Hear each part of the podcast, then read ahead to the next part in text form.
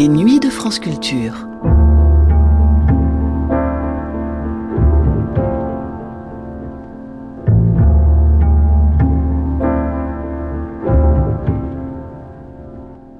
Mirabel Roissy, tout est partout pareil, chantait France Gall dans Starmania. Pourtant, Paul Andreu, qui fut l'architecte de l'aéroport de Roissy et pas de celui de Montréal-Mirabel, se sera appliqué à ce que les très nombreux aéroports et aérogares qu'il construisit tout autour de la planète soient différents les uns des autres en fonction des caractéristiques propres au pays et aux villes où il les bâtissait. C'est ce que nous allons l'entendre dire dans l'émission qui va suivre, un numéro de L'échappée belle de 1988. Tout en ne quittant pas l'aéroport d'Orly, dont on rencontrait entre autres le directeur de la communication d'Aéroport de Paris, la police de l'air et des frontières, une religieuse de permanence à l'aumônerie et le correspondant permanent de l'AFP, une émission qui faisait voyager l'auditeur dans l'histoire des aéroports et l'invitait à embarquer sans plus attendre pour les destinations les plus lointaines, qui l'invitait à rêver encore en 1988 de vols de nuit, d'escales exotiques, comme le faisait Gilbert Bécaud le dimanche à Orly, 25 ans plus tôt, sans devoir s'inquiéter de son bilan carbone. L'échappée belle, port de l'envol, une émission diffusée le 8 avril 1988 sur France Culture. Départ à destination Londres et New York.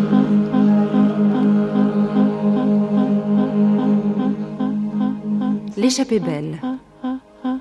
So you better get ready, ready to go. Voyage, You can come as you are.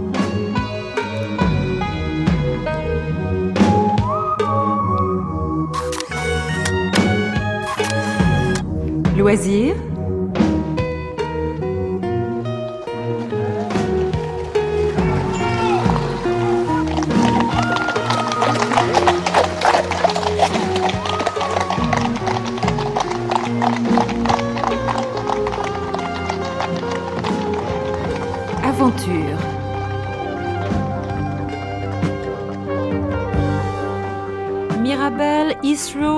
Nous arpentons cet après-midi le lieu de toutes les partances et de tous les retours. C'est à portée de la grande ville une ville avec ses corps de métier, ses petits secrets et sa vie propre. Nous y croiserons ceux dont le passe-temps favori est de regarder partir les avions pour le simple plaisir de rêver de départ, les spotters, galerie de personnages avec notamment Paul Andreu, l'architecte de Roissy et de plusieurs grands aéroports du monde, port de l'envol, c'est un reportage d'Alain Poulange.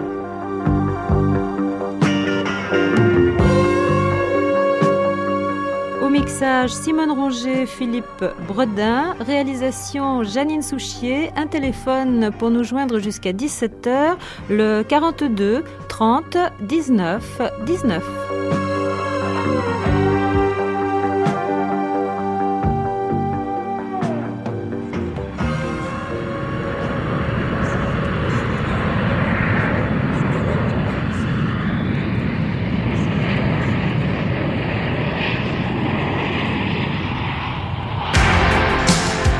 Vous savez que, étant donné que vous dites une gare, je ne vois pas pourquoi vous diriez un aérogare. c'est une aérogare. Et dès lors que vous dites un port, eh bien, c'est un aéroport. Ils n'ont pas eu d'aéroport. Vous savez, il y a quelquefois un petit peu, quand on fait, quand on crée des néologismes comme ça, il y a des petites précisions qui apparaissent dans le public.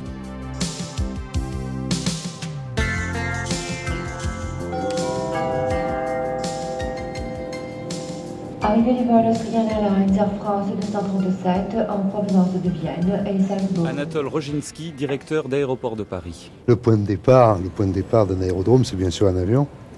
D'abord parce qu'un avion, dès- quand il était encore un petit engin de toile et de bois, avait besoin d'une certaine surface plane euh, pour prendre son élan et décoller. Il avait également besoin d'une surface plane pour atterrir sans trop de dommages et sans rencontrer trop d'obstacles. Mais il reste bien entendu que au début de ce siècle et pratiquement euh, jusqu'à la Première Guerre mondiale, n'importe quel terrain à peine dégagé des pierres qui l'encombraient, un, simple champ euh, convenablement nivelé euh, était tout à fait suffisant pour telle ou telle autre expérience aéronautique qui était surtout des, des exploits plutôt que des exploitations régulières d'une ligne aérienne. En fait, c'est sans doute très malheureux à dire, mais c'est la Première Guerre mondiale qui a développé l'aviation et qui a euh, exigé donc une infrastructure plus sophistiquée. Il est vrai néanmoins que les premiers avions militaires de la guerre 14-18 étaient quand même des appareils relativement légers, même en ce qui concerne les quelques bombardiers très très légers qui existaient à l'époque. Et alors, il y avait simplement des terrains roulés, c'est-à-dire c'est des espèces de chemins vicinaux plus larges que, euh, que n'est un chemin vicinal, des, des chemins roulés, et petit à petit, on les a recouverts de macadam ou d'asphalte, n'est-ce pas, de manière qu'il y ait là des surfaces planes qu'il n'était pas nécessaire de rendre très très longues. Le concept de l'aéroport, en fin de compte, est né pratiquement à la veille de la guerre, euh, de la deuxième guerre mondiale. Et en fait, il y en avait très peu. Où est-ce qu'il est né exactement? Est-ce que c'est né en Europe? Est-ce que c'est né en, euh, aux États-Unis? En Europe principalement. En Europe principalement, encore que il y a eu les premiers aérodromes euh, de, de, de grande taille. C'est-à-dire, c'est un néologisme aéroport. Le port aérien, c'est un ensemble non seulement d'infrastructures et de superstructures nécessaires au transport aérien, c'est également euh, de la vie industrielle, de la vie commerciale et un grand nombre de commodités pour les voyageurs. De tels ensembles complexes n'ont pu naître qu'à partir du moment où le transport aérien s'est développé euh, en quantité, en, en, volume suffisant pour euh, nécessiter de telles, de telles installations. Il faut bien se rendre compte que euh, n'y avait pratiquement pas d'aéroports intercontinentaux, tout simplement parce qu'il y avait très très peu de machines capables de survoler l'Atlantique. N'oubliez pas que quand même tous ces exploits de Lindbergh, euh, de Ninger Serrecoli, enfin c'est un exploit un peu malheureux bien sûr, de Coste et Bellonte, tout ça ce sont des exploits relativement récents par rapport à la Deuxième Guerre mondiale. Ce qui veut dire que en Europe principalement, il y avait trois aéroports euh, qui étaient euh, considérés comme des aéroports internationaux et dans une certaine mesure intercontinentaux, donc relativement rarement. C'est pour Londres l'aéroport de Croydon, pour euh, Paris le Bourget et pour Berlin l'aéroport de Tempelhof. Et là, euh, et l'aéroport du Bourget en est un exemple, on a construit des installations pour passagers, souvent beaucoup plus euh, spectaculaires que véritablement euh, fonctionnelles. Et c'est pour ça que cet aérogare du Bourget, que vous connaissez maintenant, qui est largement reconstruite et transformée en un élément du musée de l'air français.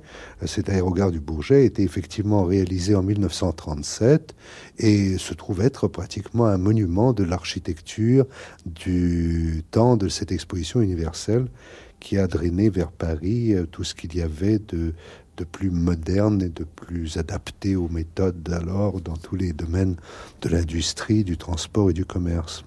Et, cet aéroport, le Bourget, pendant euh, près de 25 ans, était le seul aéroport à Paris. Alors comment ça s'est passé après le développement des aéroports? Vous savez, euh, il y a eu quand même un grand trou dans cette période de 25 ans que vous venez de citer. Et le trou, bien sûr, est entre 1940 et 1945-46, n'est-ce pas C'est les grandes destructions, enfin, c'est l'énorme perturbation euh, de la guerre, c'est la quasi-interruption de tous les moyens de transport civil, c'est la mobilisation de toutes les plateformes militaires, et c'est bien sûr les horribles destructions qu'ont subies les uns et les autres, et malheureusement les populations voisines également.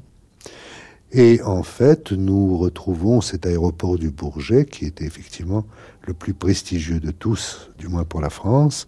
Nous le retrouvons sous forme de décombres en 1944-45. Et là, entre 45 et 48, 49, euh, c'est tout un travail de reconstruction qui s'opère. Et également euh, la vision d'un futur euh, qui était presque immédiat c'est-à-dire qu'une deuxième fois dans le siècle, la guerre apporte un énorme développement technologique au moyen de transport lui-même, c'est-à-dire à, l'avion lui-même. L'avion a pris des ailes beaucoup plus puissantes, il a donc un rayon d'action beaucoup plus beaucoup plus important, il a une puissance au décollage très très forte, il a il est devenu un avion moderne et c'est devenu un avion véritablement de transport. Non pas qu'il n'y eut pas de passagers avant la guerre, mais enfin, euh, rien qu'à contempler les albums d'images que nous avons de ce temps-là, nous font constater le chemin parcouru. Et effectivement, là, commence à y avoir un besoin de créer non plus des infrastructures prestigieuses dont je parlais tout à l'heure, mais créer des ensembles industriels tout à fait complexes, de manière que cet essor du transport aérien, cette multiplication des vols, euh, ces exigences d'avions modernes, euh, ne soient pas incompatibles avec des aéroports qui ne seraient pas suffisamment évolués et qui pourraient constituer un goulot d'étranglement face aux nécessités de développement du transport aérien.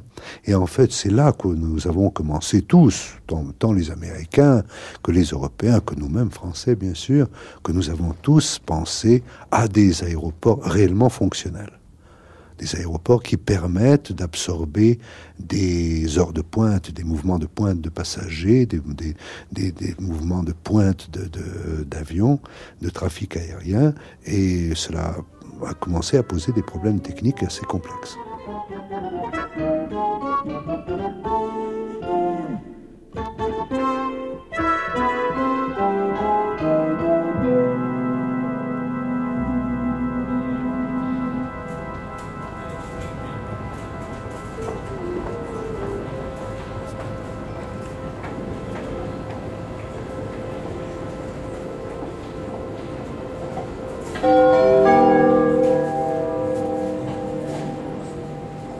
Passagers du vol British Midland Airways 8324, destination Inverness et East Midland, sont invités à se rendre dans la salle de départ numéro 36.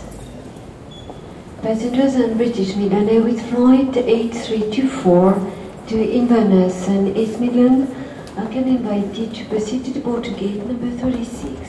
Les aéroports des années 37-40 étaient des vestiges, étaient des, disons les, les héritiers des petits aérodromes militaires de la Première Guerre mondiale, tandis que là, nouvelle conception, nouveaux besoins. Et pour ne citer que l'exemple de Paris, je vais citer celui de l'aéroport d'Orly qui est assez significatif. Il fallait que cet aéroport, qui plus tard, on s'en doutait bien, allait apporter quelques réactions négatives de la part de la population à cause des nuisances, du bruit que cela procurait, bien sûr, devait être intégré dans la ville. Et c'est, à ma connaissance, la première fois que dans le monde, on a coupé par le milieu cette énorme galette que constitue un aéroport. On en a légèrement écarté les deux parties, et dans cette tranchée, on a fait passer une route médiane, qui était bien sûr par définition équidistante des autres points. Et si vous regardez l'aérogare d'Orly, Orly Sud j'entends, et si vous venez notamment du sud vers la ville, elle est posée à cheval sur un pont, sur cette tranchée qui est la route. Elle apparaît comme une espèce d'arc de triomphe d'entrée dans une ville. Et ce n'est pas une image poétique simplement, c'est effectivement la limite de la ville. Elle est totalement intégrée dans le tissu urbain, intégrée à un tel point que lorsqu'il a fallu euh, faire face à un accroissement très très grand du trafic, il fut une époque j'espère qu'elle reviendra, où le trafic augmentait de 15% par an, ce qui fait que le trafic d'un aéroport doublait tous les 5 ans. On s'est aperçu à un certain moment que ces aéroports étaient englués dans un tissu urbain tout à fait d'une telle densité qu'il était impossible de prévoir un agrandissement encore, un accroissement de la surface de l'aéroport. Parce qu'il euh, y, a, il y a un phénomène qui est quand même extrêmement curieux, en tout cas dans l'hémisphère nord, c'est que au fur et à mesure qu'une ville s'accroît, s'il n'y a pas d'obstacle naturel, elle grandit surtout en commençant par l'ouest, puis vers le sud, et ainsi de suite dans les sens contraires de l'aiguille d'une montre, et ce n'est que la, zone euh, au nord euh, de la ville en question ne se trouve euh, donc étendu qu'à partir du moment où le centre de la ville se trouve pratiquement au nord de la nouvelle ville. Et c'est ce qui s'est passé d'ailleurs avec Paris. Et on a eu la chance, d'ailleurs, on est une des rares capitales au monde à avoir eu cette chance, c'est-à-dire avoir à 22-23 kilomètres du parvis Notre-Dame, on a trouvé un terrain tout à fait étonnant. Ce terrain, cette disponibilité, provient donc de ce phénomène que je viens de citer, de, de l'accroissement final d'une ville vers le nord. Et puis maintenant, quand on va s'accroître à nouveau, ça va encore recommencer vers l'ouest, mais alors en atteignant Versailles, en augmentant Vaucresson, etc., et ainsi de suite, pour en finir par Sarcelles. Mais euh, nous avons trouvé ça donc à cause de ce phénomène et également à cause de Louis XIV. À cause de Louis XIV, c'est pas du tout une plaisanterie en ce sens que au début euh, du XVIIIe siècle, peut-être euh, en se souvenant de tous les dangers que la capitale avait courus euh, au moment de la fronde et quand Paris a été réduit à la famine, Louis XIV a signé une ordonnance royale par laquelle un terrain de l'ordre, actuellement en mesure métrique, de l'ordre de 5000 hectares, devait être réservé pour la culture des céréales, de manière à conserver à Paris toute une réserve de, blé, de céréales de toute nature. Euh, et comme il n'y a pas eu, semble-t-il, de besoin jusqu'à pratiquement au milieu du XXe siècle, eh bien, nous avons trouvé là un terrain pratiquement vierge de toute construction et qu'il en restait encore plus de 3000 hectares que nous avons acquis pour construire ce nouvel aéroport qu'on a commencé par appeler l'aéroport Paris-Nord, puis euh, l'aéroport de Roissy en France, et puis enfin l'aéroport Charles de Gaulle que vous connaissez si bien. Je m'en vais dimanche à Orly sur l'aéroport. On voit s'envoler des avions pour tous les pays tout l'après-midi. Il y a de quoi rêver. Je me sens des fourmis dans les idées. Quand je rentre chez moi, la nuit tombée. Paul André, vous êtes architecte, vous avez été l'architecte de Roissy à 27 ans. Vous avez commencé ce, grand chantier. Et on peut dire que vous êtes devenu maintenant un peu le spécialiste des, aéroports, des aérogares. Qu'est-ce qui est important pour un architecte quand on part sur un projet d'aérogare?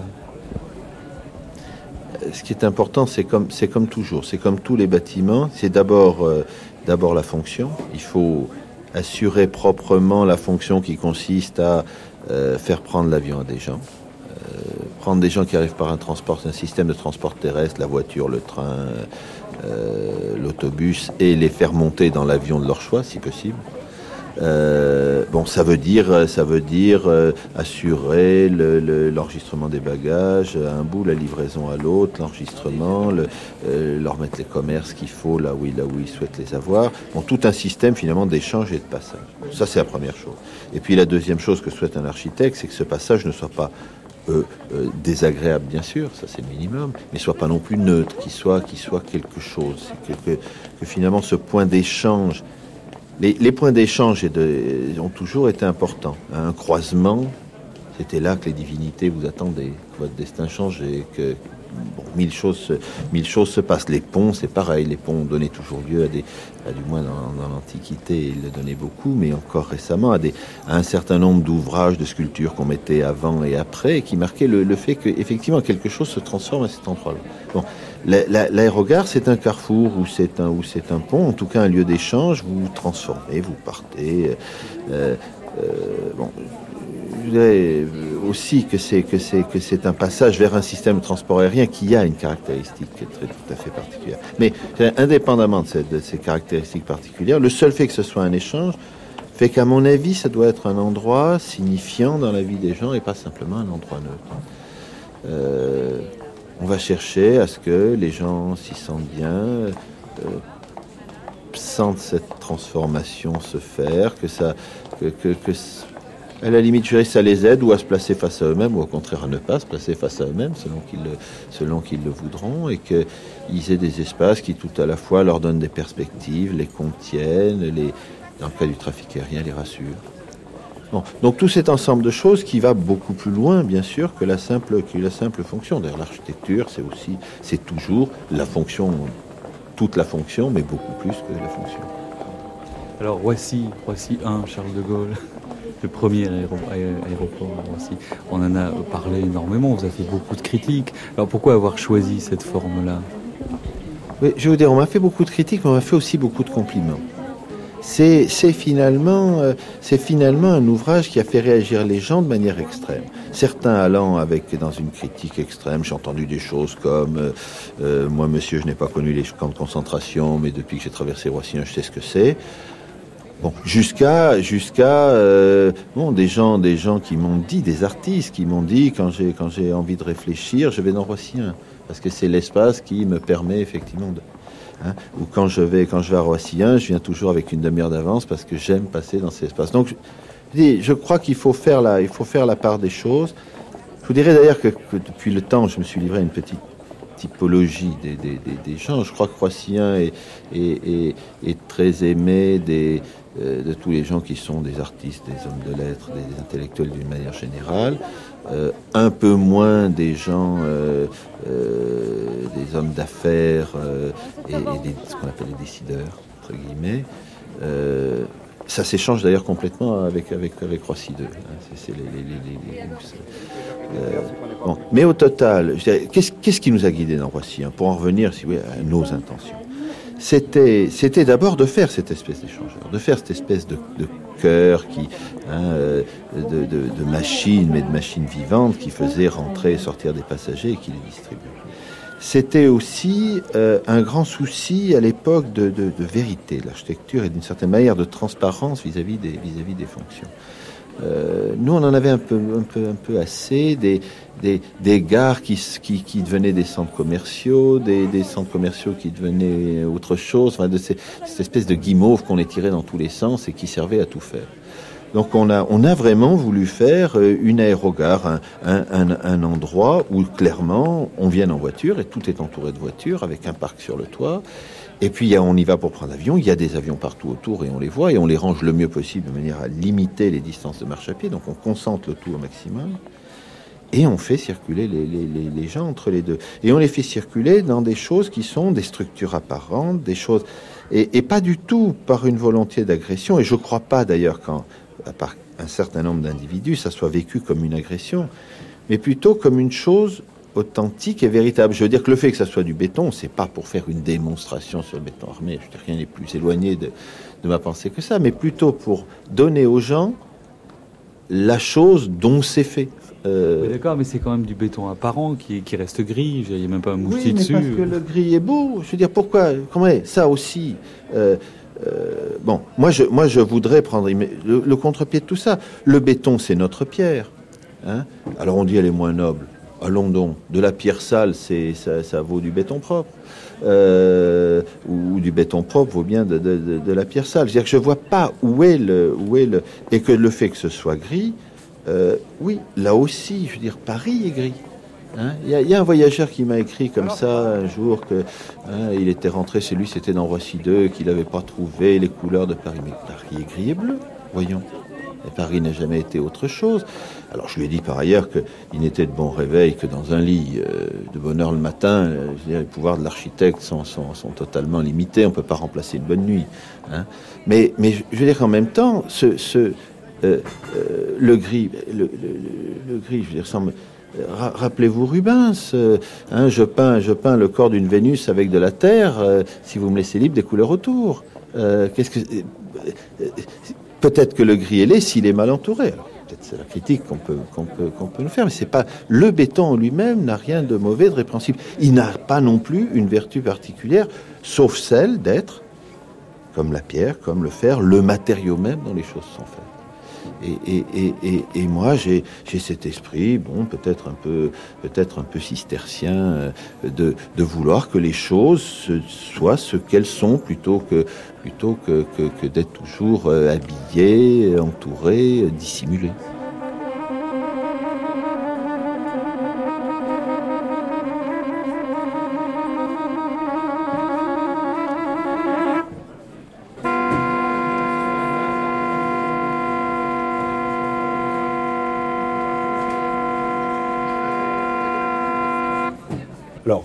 Sur un plan, financier, euh, comment tourne une, telle entreprise Si l'on compare d'abord la, population active totale d'un aéroport, compte tenu de tous les partenaires qui y ont une activité, on se rend compte que l'autorité aéroportuaire ne représente euh, environ que, disons, 5000 personnes sur 25 000 dans le cas des aéroports, euh, des aéroports parisiens.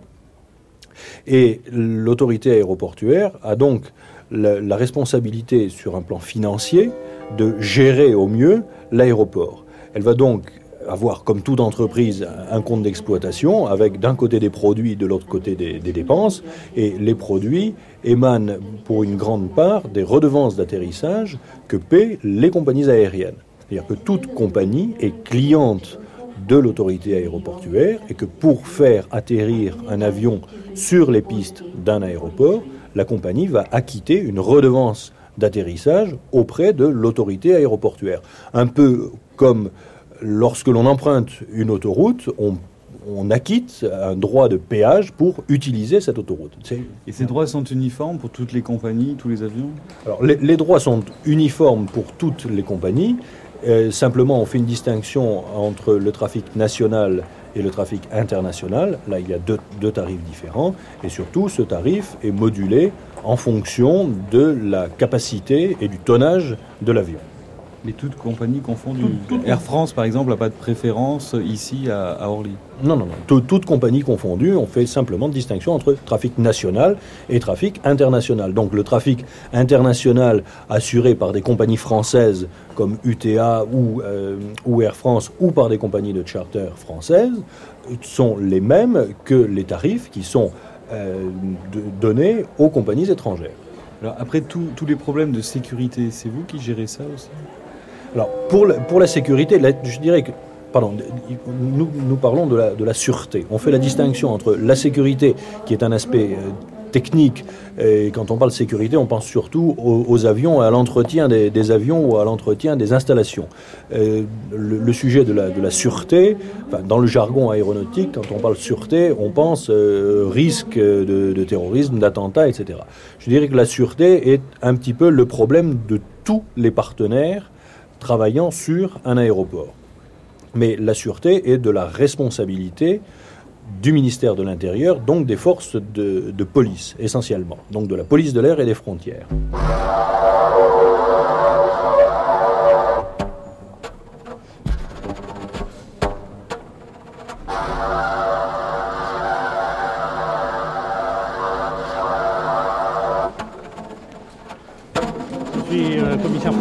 Et je suis à la police de l'air et des frontières. Alors justement, Jean Rivoil, ça consiste en quoi le travail de la police de l'air et des frontières ici à Orly, dans un, dans un aéroport international comme Orly? Dans un aéroport international, le travail essentiel de la police de l'air est le contrôle des passagers qui arrivent et des passagers qui partent. C'est essentiellement le contrôle transfrontière. Cependant, euh, parmi les autres tâches de la police de l'air, il y a également la sécurité des personnes, euh, la protection des installations aéroportuaires. Ainsi, vous avez pu voir euh, des patrouilles qui sont là pour observer les, passagers, les attendants, les accompagnants. toutes ces, ces patrouilles assurent la sécurité de l'aéroport. Est-ce que vous avez un rôle répressif ou préventif? Notre rôle est, à la fois euh, essentiellement préventif, puisque rien que par notre présence, euh, nous dissuadons euh, les terroristes, nous dissuadons les voleurs, mais il est également répressif, puisque au, niveau de la frontière, nous interpellons des personnes recherchées. Ainsi, nous interpellons jusqu'à une centaine de personnes par mois environ. Donc j'imagine que vous êtes en relation étroite avec les gens des douanes? Oui, nos, nos, relations avec les douanes sont très bonnes. Euh, nous travaillons en collaboration avec les douanes. Les, les douanes travaillent essentiellement sur les, en, sur les stupéfiants. Nous, nous travaillons dans d'autres domaines. Alors, Ainsi, quel, quel, domaine, Monsieur Rivoil? Nous découvrons donc, euh, nous essayons de découvrir les personnes recherchées et nous essayons de trouver également les terroristes qui peuvent franchir la frontière dans les deux sens. Alors, pratiquement, votre travail est, est, se passe comment? Vous avez des, des photos, des, des, listes de noms? Vous savez, non. vous contrôlez sur les listes des avions, des passagers d'avions? Non, euh, comme vous pouvez le voir, dans chaque filtre à la frontière, il y a des appareils qui, sont reliés à un ordinateur, un ordinateur central. Ces appareils nous permettent de savoir si la personne qui présente un document, tel un passeport, tel une carte d'embarquement, cette personne est recherchée.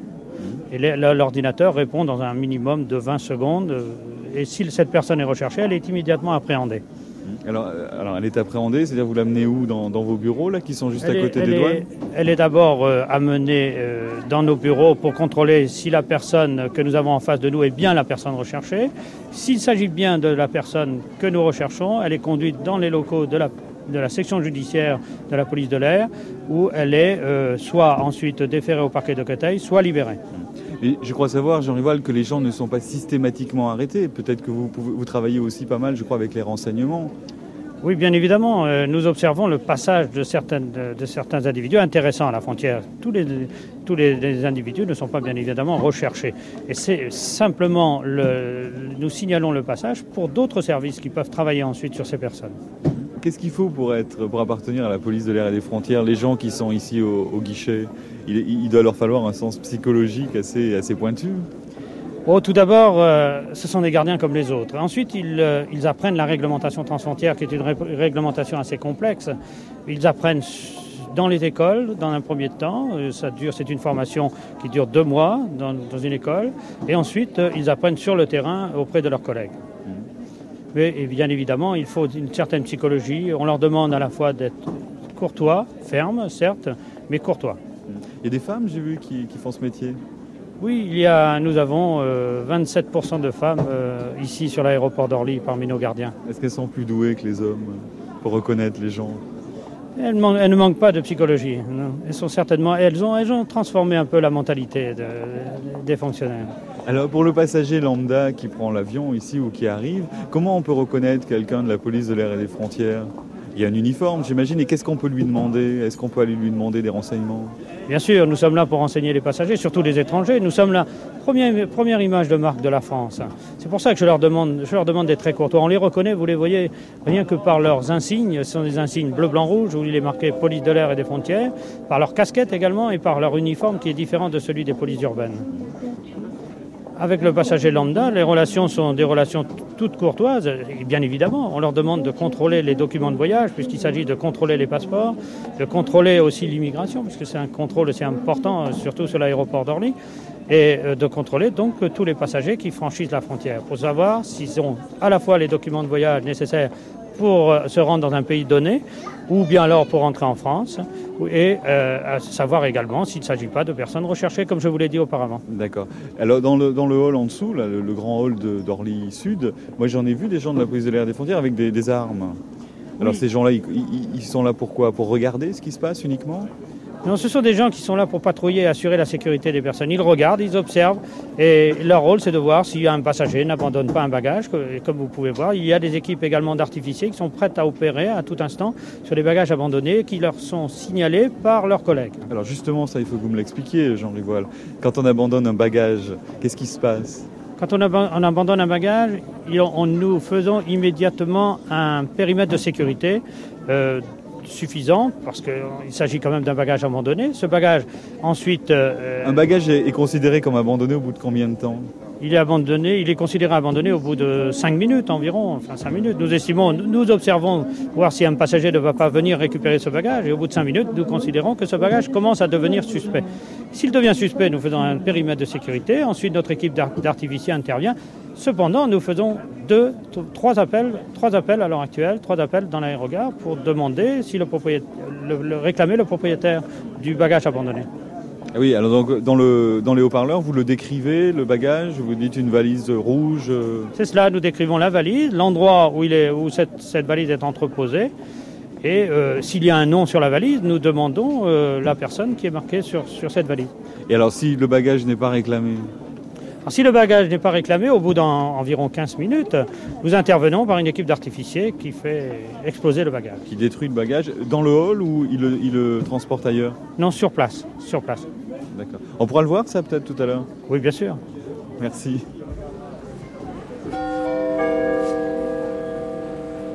Le propriétaire de la valise noire et des deux sacs abandonnés en zone numéro 2 est prié de s'adresser aux fonctionnaires de police présents dans cette zone pour le récupérer.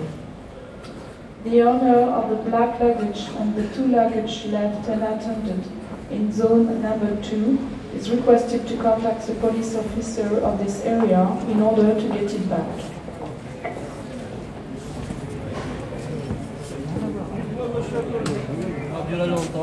Je peux rien vous dire.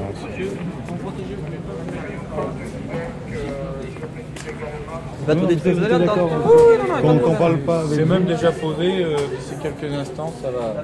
Mais vous reculez s'il vous plaît encore un tout petit peu. Derrière les panneaux de zone 1 et zone 2. Reculez encore un peu. Là, là, surtout là, là. Reculez encore un peu, là. Attention aux oreilles.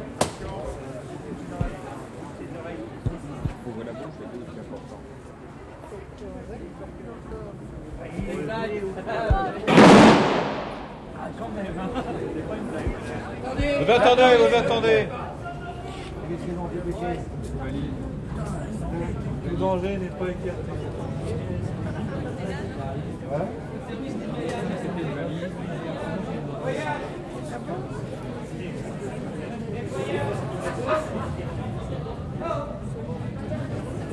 Ils sont plus de 2000 et je ne vois que deux. La pluie les a soudés, semble-t-il, l'un à l'autre.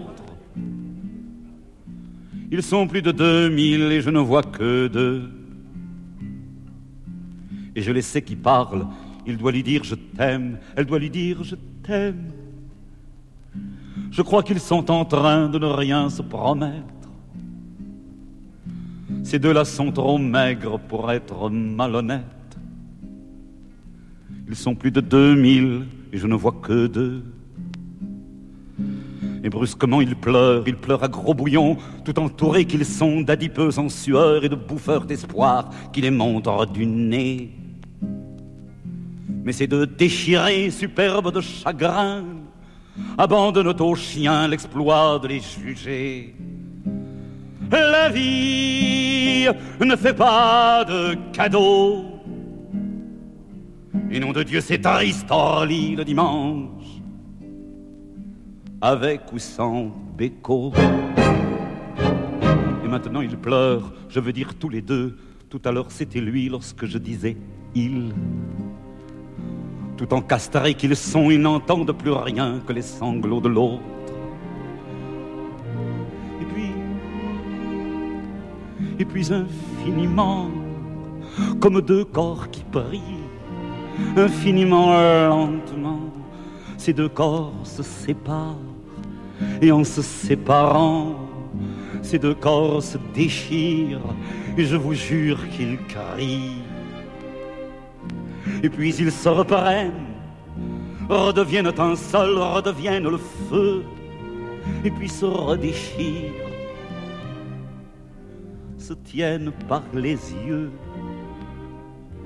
Et puis en reculant, comme la mer se retire, ils consomment l'adieu, ils bavent quelques mots, agitent une vague main, et brusquement il fuit, fuit sans se retourner, et puis il disparaît, bouffé par l'escalier. La vie ne fait pas de cadeaux.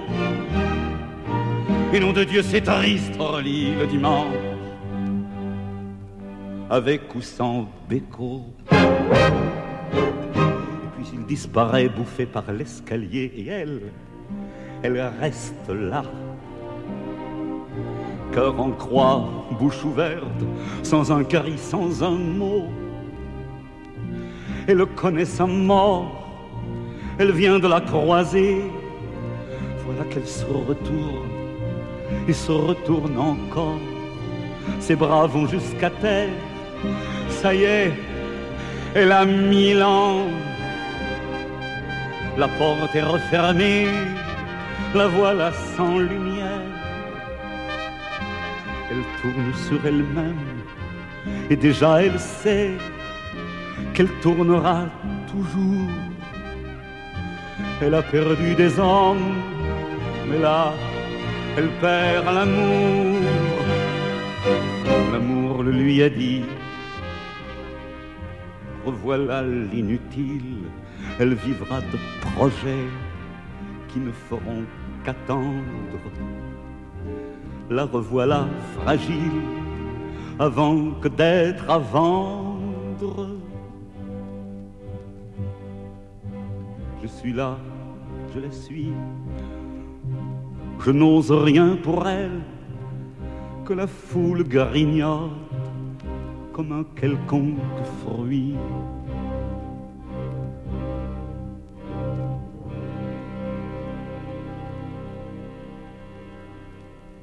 Sœur Myriam, où sommes-nous ici? Alors ici nous sommes à Orly, donc euh, sud, et nous sommes euh, en plein milieu de l'aérogare.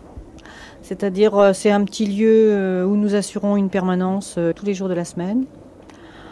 Mais dans un aéroport, c'est pas un endroit où on reste, c'est un lieu de transit. Alors pourquoi ici?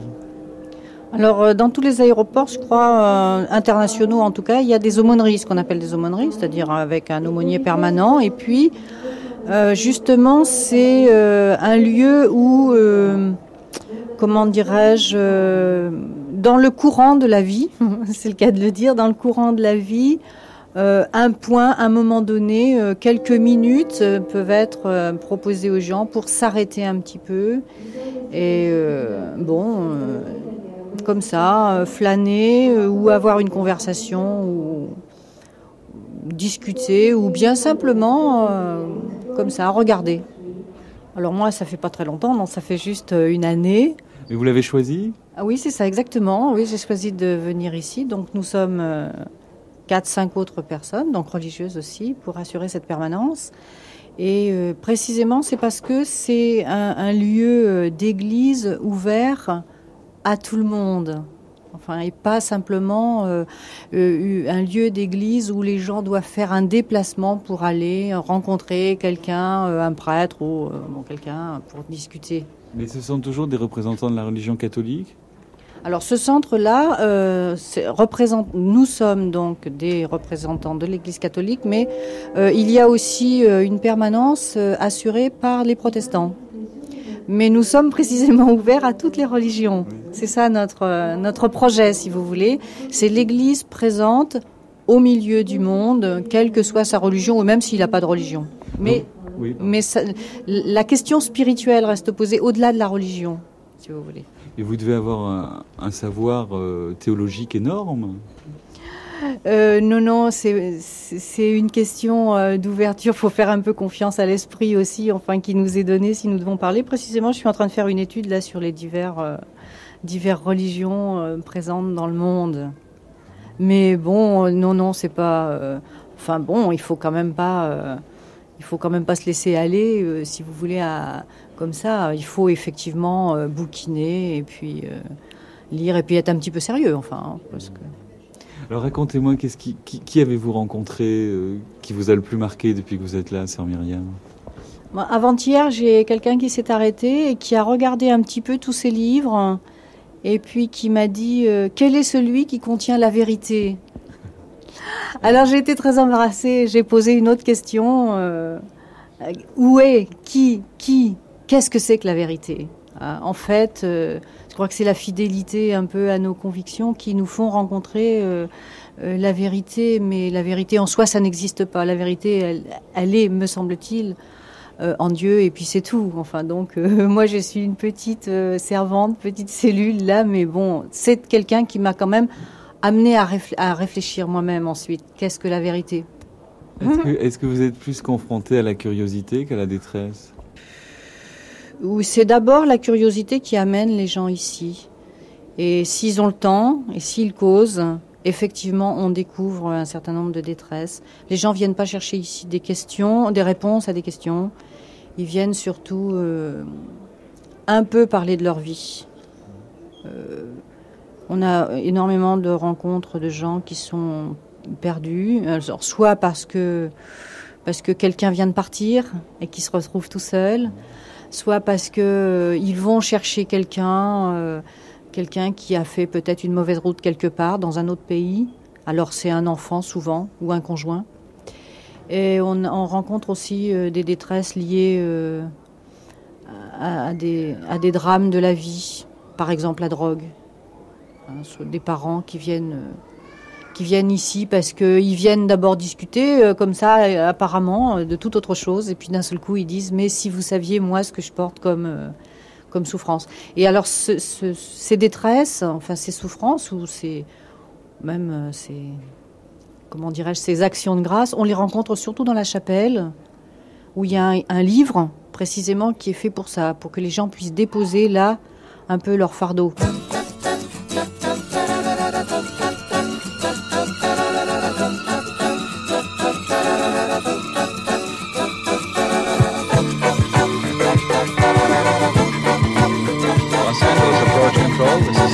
0281 Echo 119.3, over. Cessna 81 Echo, Los Angeles, Approach Control, Roger, ahead. Cessna 81 Echo is over the Compton Airport, 52 at 5000, requesting a ground control approach to the Los Angeles Airport, over. 81 Echo, Los Angeles Approach Control, Roger. For radar identification, turn right heading 030. Turning right heading 030 degrees, Los Angeles Approach Control and radar contact. Turn left heading 360, descend to 1000. Anthony Mora, correspondant de l'agence France Presse Orly Sud. Vous êtes en permanence ici à, Orly? Euh, Tous les jours de la semaine, à peu de choses près, sauf bien sûr les week-ends, si le temps me le permet s'il n'y a pas d'événement particulier, s'il n'y a pas de passage ministériel important, si un euh, des présidents de ce monde n'est pas de passage sur l'aéroport. Alors, dans tous les aéroports du monde, tous les aéroports internationaux, il y a, un journaliste comme vous en permanence de faction, quoi, si je peux dire. Malheureusement non, et je pourrais dire que c'est presque regrettable parce que sur les aéroports principaux, euh, je pense qu'il est utile que les agences aient un pigiste, un correspondant, un bureau de presse, pour pouvoir euh, connaître les passages justement euh, de ces messieurs qui nous gouvernent, ou également tous les faits divers liés à la vie quotidienne d'un aéroport. C'est ça, votre travail consiste essentiellement à, parler des officiels qui passent par les aéroports. Euh, parler de ces officiels qui passent, essayer de les rencontrer, tâcher de les interviewer, et leur poser les questions qui conviennent selon leur politique. Oui, mais c'est étonnant quand même parce que quand un président étranger arrive euh, au salon d'honneur, là-bas au pavillon d'honneur, pardon, il y a plein plein de journalistes. Alors, est-ce que vous vous avez un, droit de préférence? Euh, À ce moment-là, je n'ai pas de droit de préférence. Je suis euh, exactement dans le même sac que tous mes collègues, tous mes confrères. Mais d'un autre côté, il y a énormément, disons, de passages ministériels, premiers ministériels, qui sont connus à Paris ou qui quelquefois ne le sont pas. Et il est donc utile que je sois là pour rencontrer ces gens alors que Paris ne va pas envoyer quelqu'un afin de les voir. Surtout si Paris est dans l'ignorance de ce passage. Alors vous, la source de vos informations, c'est les compagnies aériennes? Euh, Source d'information, difficile à dire. Euh, secret professionnel, je ne veux mettre personne en cause, mais je suis obligé de savoir chaque matin tout ce qui va se passer sur l'aéroport.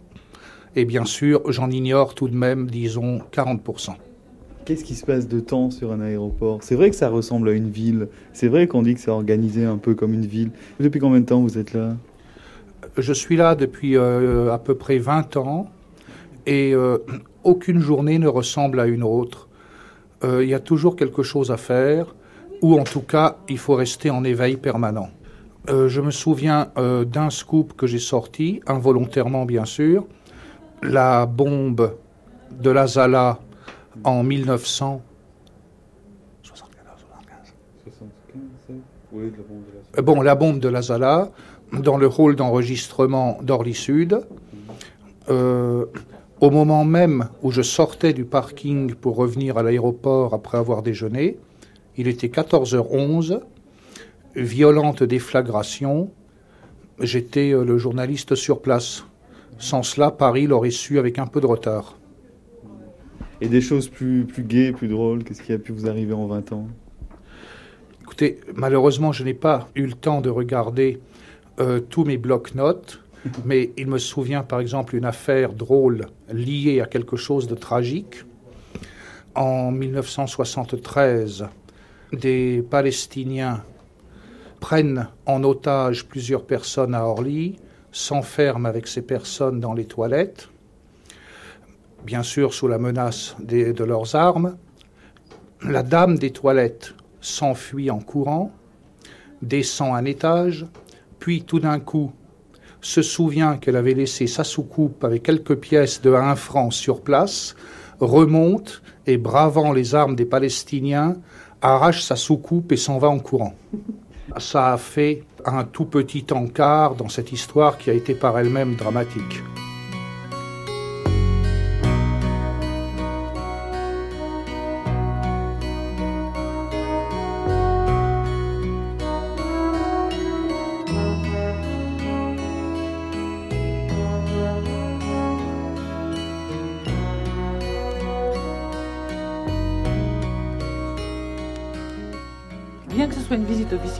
Nous aurions dû lui mettre 230 mètres de tapis au roi d'Arabie Saoudite pour euh, l'accueil par le président de la République.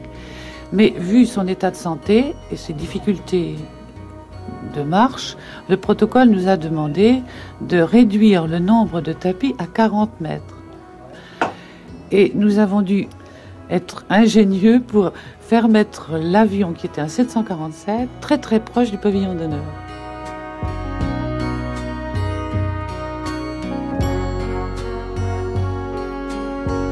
Alors Anne-Marie Stéphanie, vous êtes chargée de, de vous occuper de tout ce qui est euh, visite officielle ici à Orly. Oui.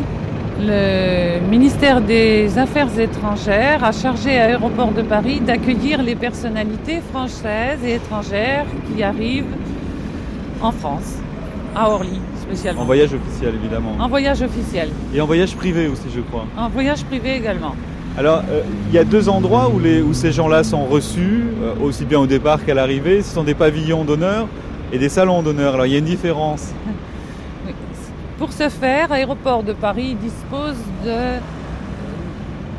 du salon d'honneur dans lequel est, accueillis tous les ministres français et étrangers en exercice et le pavillon d'honneur qui est un bâtiment spécial en dehors euh, de la structure aéroportuaire dans lequel on accueille tous les souverains, les chefs d'État, euh, les chefs de gouvernement également, en visite officielle ou en visite privée. C'est là où nous allons je crois. Voilà. On va donc au pavillon d'honneur. Oui. On va monter dans la voiture et on va y aller. Je... Vous voulez monter devant? D'accord.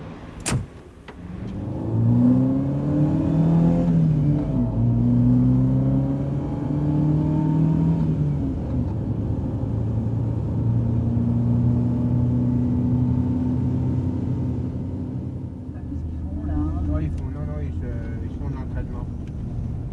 C'est qui Ils sortent les gars par les fenêtres. C'est la PAF, ça Oui, oui, comme s'il y avait un, un terroriste. Et c'est souvent qu'ils font des. Ouais, ils étaient là hier encore. Qu'est-ce- avec les monotes, avec tout ça. Ah oui, mais c'est de- ça, de la voiture Ouais, ouais, ouais. Faut voir comment ils te les sortent, heureusement qu'ils sont copains. Hein. Ah bon Ah ouais.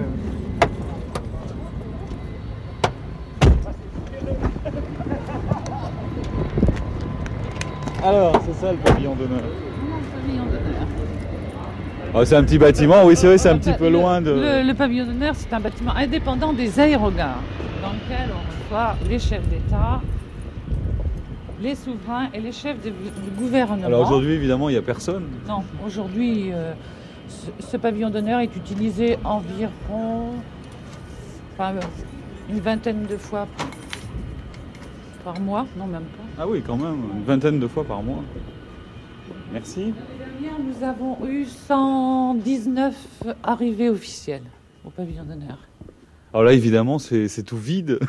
C'est somptueux, mais tout vide. Oui, mais pour les réceptions, les, les visites officielles d'État, le mobilier national nous prête euh, des tentures un tapis euh, extraordinaire que l'on tend sur toute la surface de ce pavillon d'honneur et des fauteuils euh, adaptés.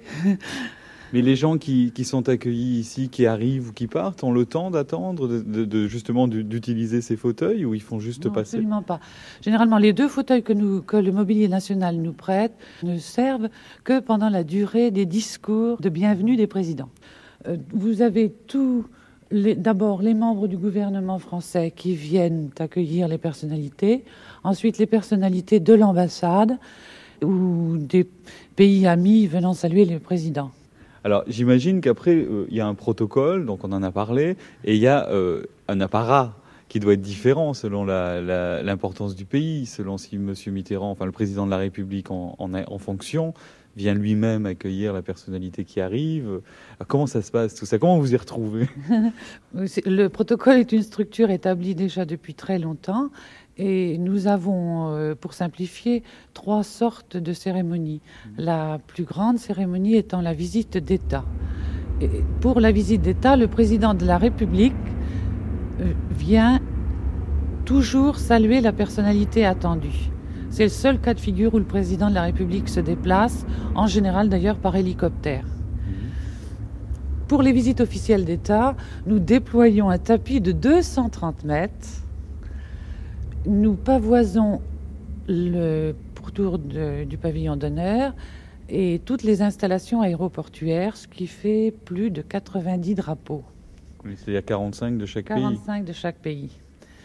J'imagine qu'il doit y avoir des, des troupes qui sont oui. présentes, puisque le, oui. le, président de la République passe les troupes en revue. Bien entendu. Alors, pour une visite officielle d'État, vous avez les troupes terre, air, mer, oui. plus la garde républicaine avec sa musique et trois sections de leur euh, régiment. Et vous connaissez le, le, morceau de musique qui est choisi C'est toujours ah, le ça, même C'est le problème de la garde républicaine. Le protocole donne à la garde républicaine euh, l'ordre de chercher certainement l'hymne national correspondant au pays. Euh, on a toujours quelques jours pour l'apprendre. Alors comment ça se passe quand un, chef d'État va venir en visite officielle Donc, euh, bon, Monsieur le Président de la République vient l'accueillir. Le, le, ministère vous téléphone, il vous dit euh, protocole numéro un. Oui, c'est exactement ça. Pour les visites d'État, en général, nous avons une réunion préalable au Quai d'Orsay. On nous donne les principaux éléments de l'arrivée.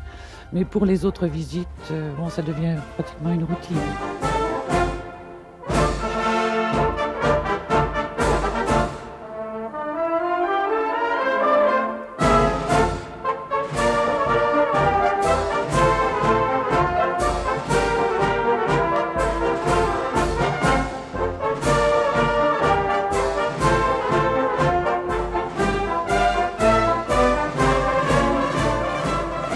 La chose la plus difficile est de coordonner, si vous voulez, l'arrivée de Monsieur le Président de la République et l'arrivée de l'avion du chef d'État en question. Ah oui, parce que Ça, ni l'un ni l'autre ne doivent attendre. Bon, il est dans les usages et autant que faire se peut, on essaie de minimiser le temps d'attente des deux personnalités. Est-ce que c'est arrivé déjà que le président de la République française poireaude pendant un... C'est arrivé à la dernière visite d'État.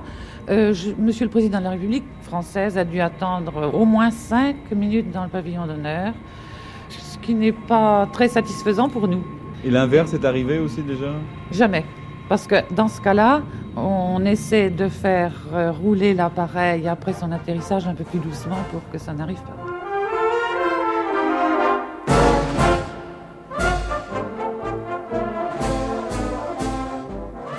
Alors donc vous êtes en liaison avec la tour de contrôle qui est en liaison avec l'appareil Oui, absolument. Nous, nous, avons un ingénieur de la navigation aérienne qui nous donne les derniers éléments de l'atterrissage et à partir de ce moment-là, nous prévenons les services de l'Élysée pour euh, coordonner le départ du président de la République en hélicoptère. Le bruit qu'on entend là ah, Ce sont des cris d'oiseaux pour effrayer les, les oiseaux qui, euh, qui sont nombreux sur le terrain et qui sont les pires ennemis des avions. Oui, puisqu'ils risquent d'entrer dans les, dans les réacteurs. Voilà. Pour les arrivées officielles, nous faisons cesser ces bruits euh, ainsi que les décollages et les atterrissages pendant les hymnes nationaux.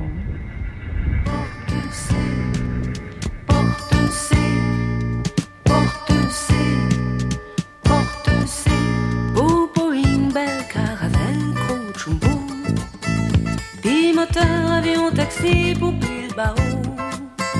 Avant l'an 2027, tant vieux, coucou en 707, emmenez-moi. Emmenez-moi. Ça vient de l'anglais. Ça date des années 40 lorsque les, les- les Allemands bombardaient l'Angleterre. Il y avait des gens sur les côtes, des Anglais, qui étaient entraînés à reconnaître les avions qui passaient au-dessus euh, des côtes. Alors, si les avions étaient ennemis, ils déclenchaient les batteries. Si c'était des Anglais qui passaient, ils ne déclenchaient pas les batteries. Ils reconnaissaient les avions au son.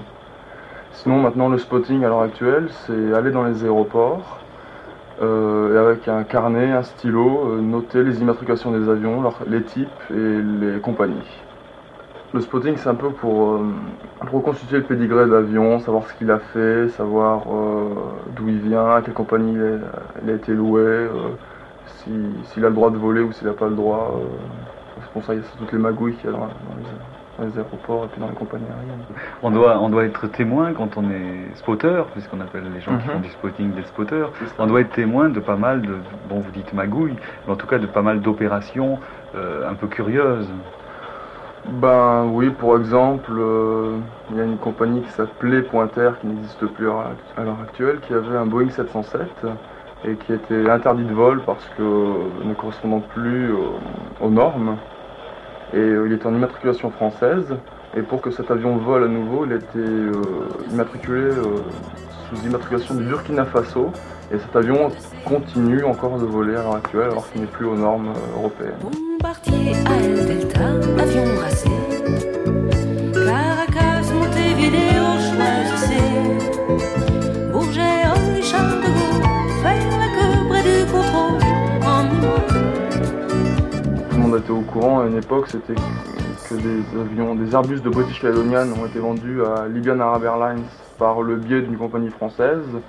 Et ça avait fait quelques remous à l'époque, oui. Mais enfin bon, ceux-là, ils n'ont jamais pu euh, tellement quitter le, le- le sol libyen.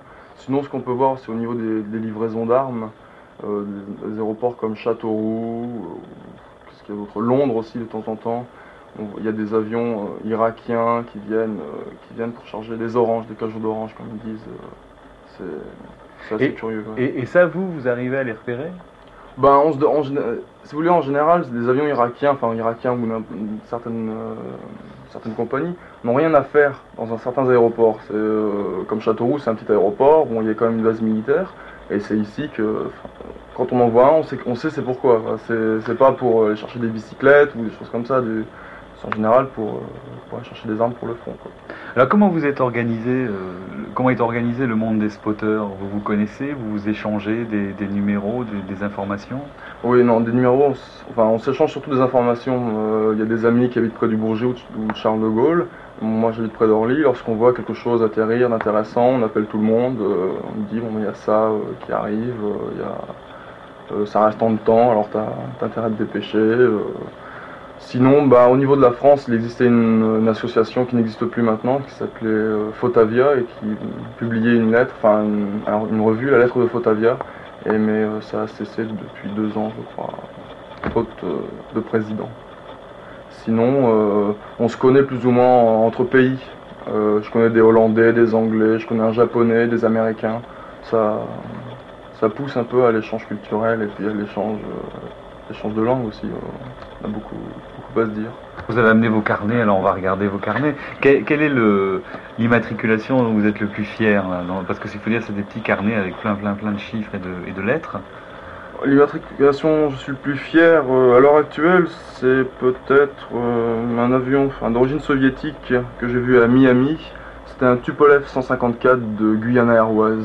Enfin bon, c'est ça, ça doit pas dire grand, ça veut pas dire grand chose aux, aux- aux profanes, mais bon pour nous, c'est si vous voulez, c'est une compagnie euh, d'Amérique du Sud. euh, avec des avions soviétiques, bon, ça, ça, ça a aucune chance de venir en Europe. quoi. Alors bon, moi j'étais, euh, à Miami exprès pour le voir. euh, Alors c'était, c'était pas mal. Comment vous êtes allé Vous avez fait le voyage jusqu'à Miami exprès pour voir cet avion? Euh, ben, c'était en, en octobre. euh, je travaillais à l'aéroport de Paris et je suis parti euh, en passant par le Canada. Je suis parti, j'ai fait une balade aux États-Unis pour faire du spotting uniquement, pour euh, visiter les aéroports, pour noter toutes les immatriculations que je voyais.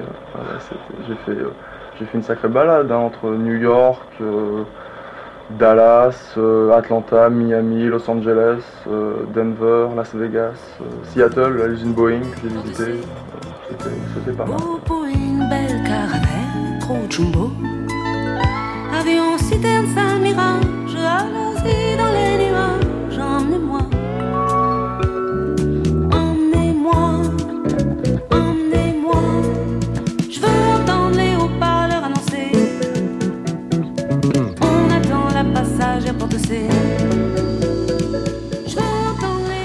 Ça c'est, on appelle ça la, Bible entre nous.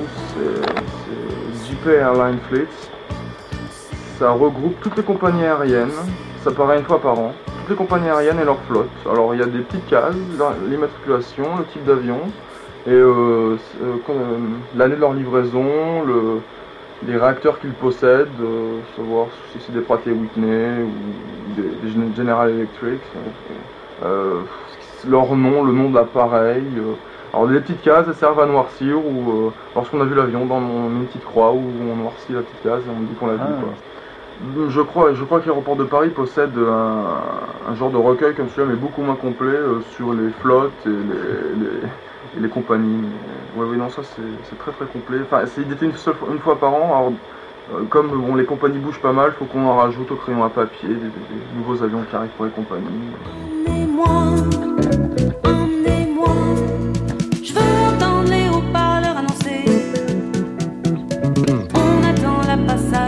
Les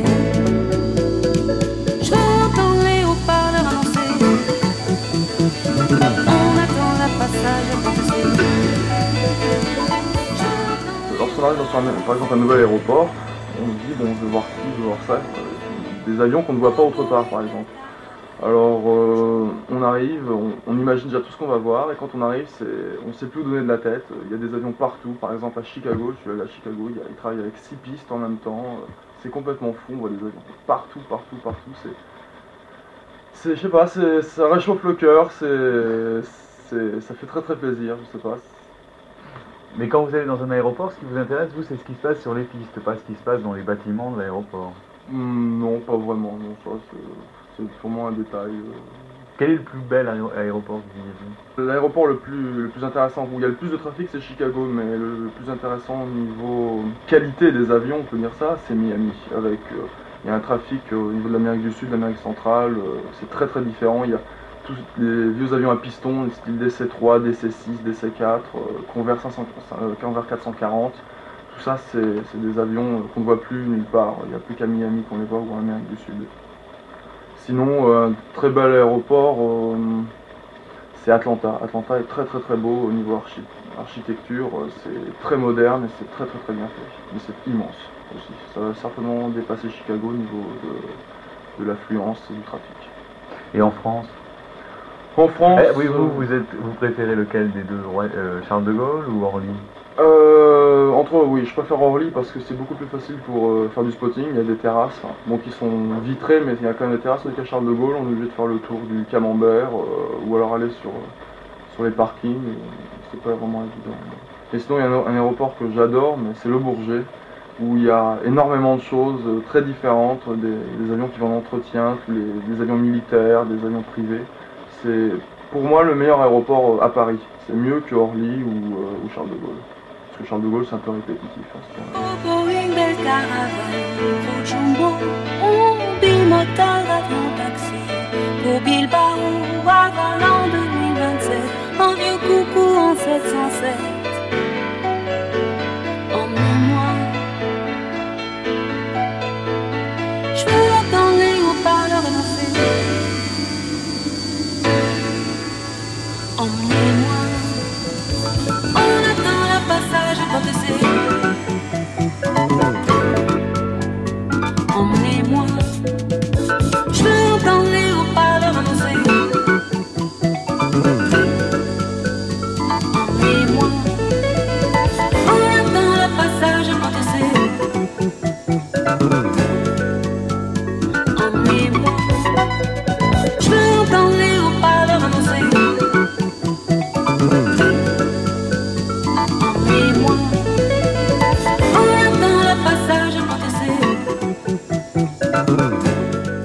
Vous avez construit des aéroports partout dans le monde. Est-ce que vous vous posez toujours les mêmes questions?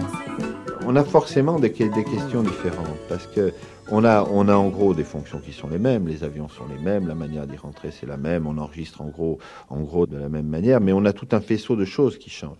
D'abord, on n'a pas le même climat.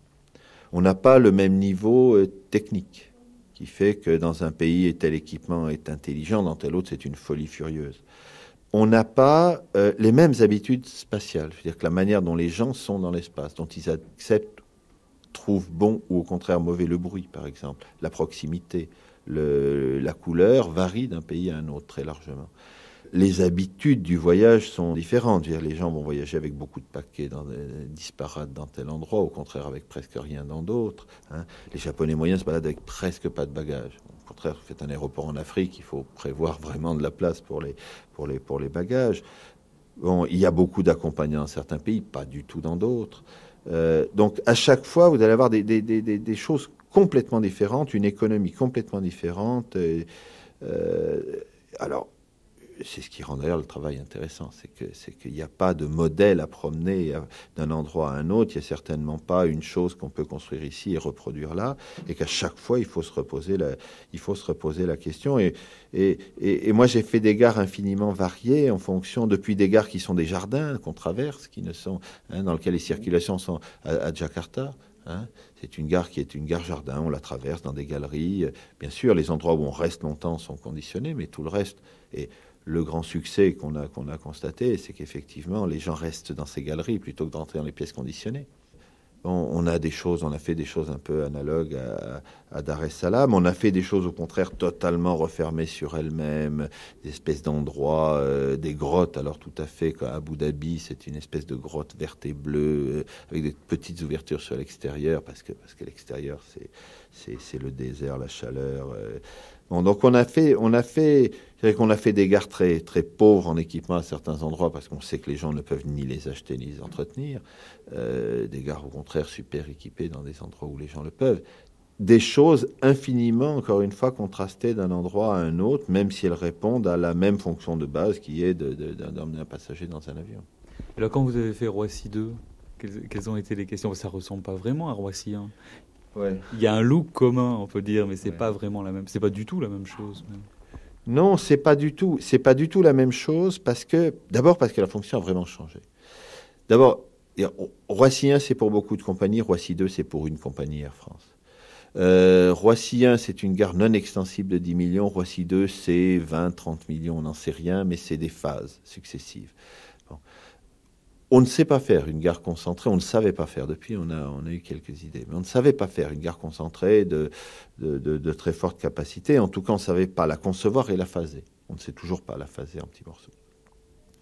Donc la question qu'on s'est posée au endroit ci 2, c'est une question très différente. C'est comment faire une gare qui fasse au moins 30 millions de passagers par an et qui soit constructible en diverses phases. Et c'est là qu'on a inventé, en ayant bien examiné ce qu'avaient fait les autres avant nous et en essayant d'en tirer parti, qu'on a inventé cette espèce de croissance végétale qui, qui fait que on a euh, une route, une route d'entrée, et puis on détache de cette route d'entrée successivement des, des anneaux routiers, l'un après l'autre. On en est au deuxième. On pourrait aller au-delà.